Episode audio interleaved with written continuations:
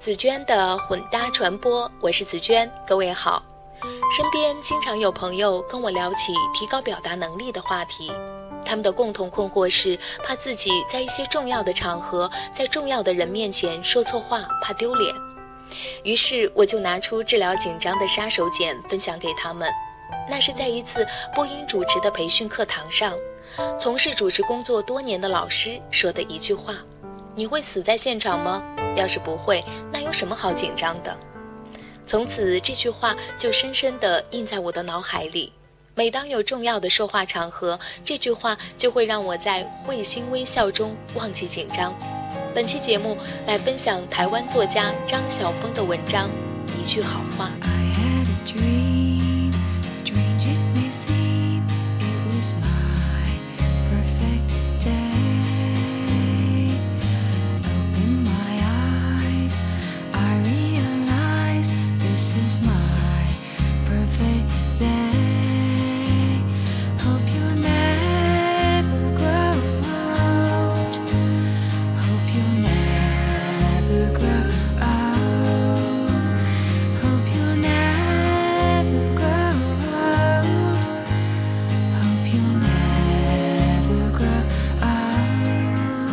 是肥肉还是瘦肉？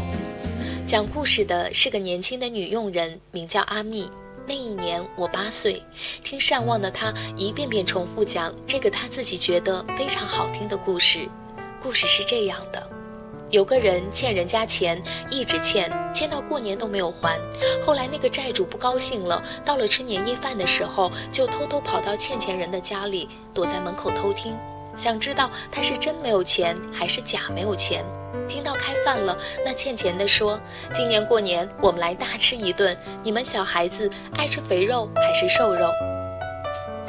那债主站在门外听得清清楚楚，气得要死，心里想：“你欠我钱，害我过年不方便，你们自己原来还有肥肉瘦肉捡着吃呢。”他一气就冲进屋里，要当面给他好看。等跑到桌上一看，哪里有肉，只有一碗萝卜，一碗番薯。欠钱的人站起来说：“没有办法，过年嘛，萝卜就算是肥肉，番薯就是瘦肉，小孩子嘛。”债主听着心软了，钱也不要了，跑回家去过年了。许多年过去了，这个故事每到吃年夜饭的时候，总会自动回到我的耳畔。但那个穷父亲的话多么好啊！难关要过，礼仪要守。钱却没有，但只要相续相存，菜根也自有肥鱼后味吧。在生命宴席及寒减的时候，在关爱极窄及难过的时候，我仍要打起精神，对自己说：“喂，你要吃肥肉还是瘦肉？”始终飞不到彼岸，却不停挥着翅膀。任性的寻找答案，笑着让泪水飞散。我们都一样，梦想去流浪，挣脱了牵我喜欢跟你用同一个时间。他去欧洲开会，然后转美国，前后两个月才回家。我去机场接他，提醒他说：“把你的表拨回来吧，现在要用台湾时间了。”他愣了一下，说：“我的表一直是台湾时间啊，我根本没有拨过去，那多不方便。”也没有什么，留着台湾的时间，我才知道你和小孩在干什么，我才能想象现在你在吃饭，现在你在睡觉，现在你起来了。我喜欢跟你用同一个时间。他说那句话算起来已经有十年了，却像一幅挂在门额的绣锦，鲜色的底子历经岁月，却仍然认得出是强旺的火。我和他只不过是凡世中平凡又平凡的男子和女子，注定是没有情节可述的人。但久别重逢的淡淡一句话里，却也有我一生惊动不已、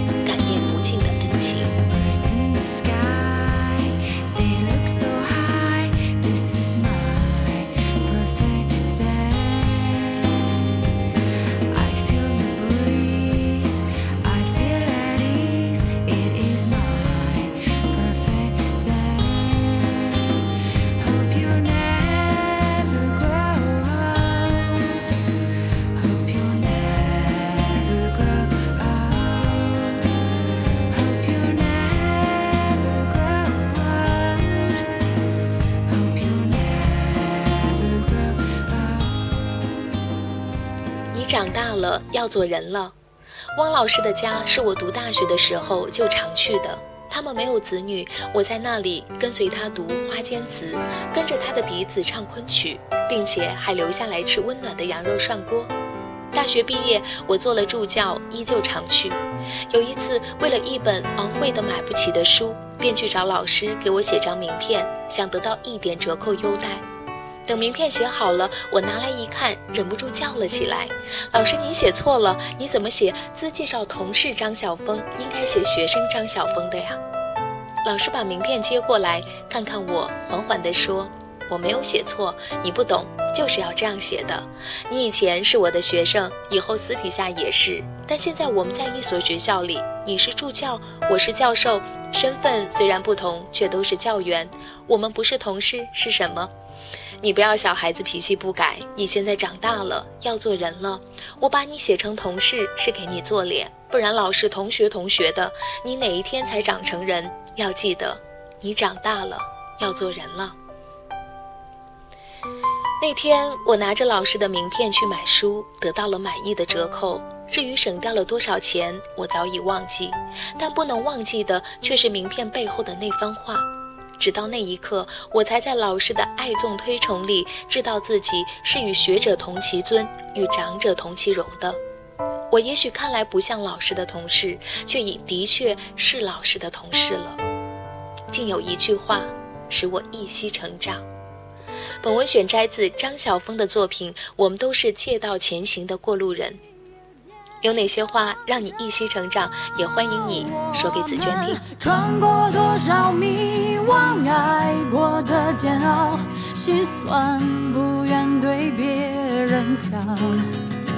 我们流过多少眼泪，受过多少伤，却从没放弃过抵抗。一路上我湿了眼眶，我悲伤，也一样会绝望。我们都一样，一样会彷徨，一样想要伪装，也一样会坚强，一样要坚强。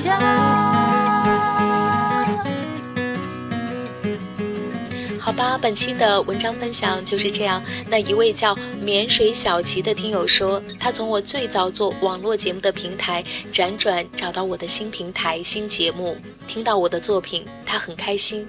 我的心里却有说不尽的温暖和感动。感谢所有朋友的一如既往的支持，感谢你的收听。好吧，这就是本期节目的全部内容了。如果想要阅读本期节目的详细内容，还请关注我的微信公众账号“紫娟的混搭传播”。如果喜欢这期节目，还请记得转发到你的朋友圈。